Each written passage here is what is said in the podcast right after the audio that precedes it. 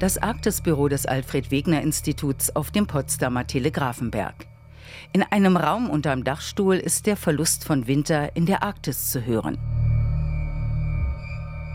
Die Potsdamer Permafrostforscherin Julia Beuke hat dieses ungewöhnliche Kunstprojekt angestoßen.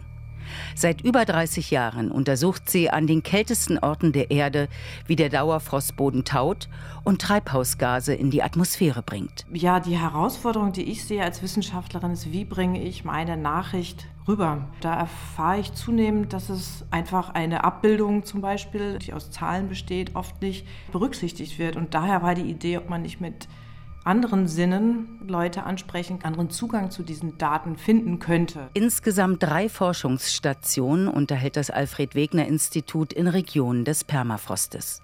Auf Spitzbergen, in Sibirien und in Nordwestkanada.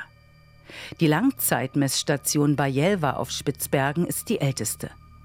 Seit 1998 sendet sie unablässig Wetterdaten und Bodenmesswerte aus den Tiefen des Permafrostes ans Alfred Wegener Institut.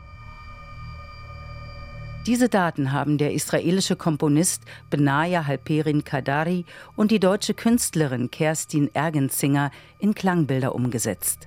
Ein Pilotprojekt. Man kann eigentlich in den Daten hören, dass die Winter kürzer werden. Und zwar, weil die Sommer aktiver werden und der Schnee teilweise schneller schmilzt. Das hört man. Oder die Temperatur wird schneller aktiver und ist länger aktiver. Vor allen Dingen finde ich im Frühling hört man das. Das Kunstobjekt besteht aus drei Klanginstallationen, die der Forschungsstation auf Spitzbergen nachempfunden sind. Jede Installation hat ein Stativ, das mit jeweils drei Schichten von Transparentpapieren bespannt ist. An die sind kleine Körperschallwandler angebracht.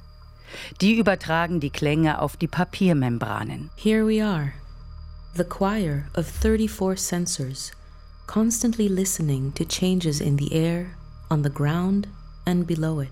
Wir gehen in den Raum und es gibt auch einen meteorologischen Turm, genauso wie es so einen meteorologischen Messturm gibt. Und da sind möglichst hoch die Lautsprecherschichten angebracht von der Sonneneinstrahlung, also der Kurzwelle und der Langwelle, was auch die Wärmeabstrahlung ist.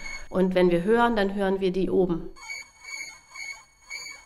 Gibt es einen tieferen Turm und der verdeutlicht diese aktive Schicht im Boden bis 1,50 Meter Tiefe, die immer wieder auf und abtaut. Das ist ganz wichtig in Permafrost. Die Frage ist, wie viel taut auf, wie viel friert überhaupt noch ein. Deswegen haben wir da einen ganzen Turm für gemacht, weil das eigentlich diese Schicht ist, um die es geht.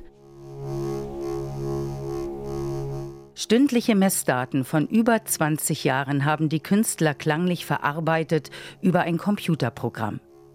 Die Permafrostforscherin Julia Beuke hat dadurch einen ganz neuen Zugang zu ihren Daten aus Spitzbergen bekommen.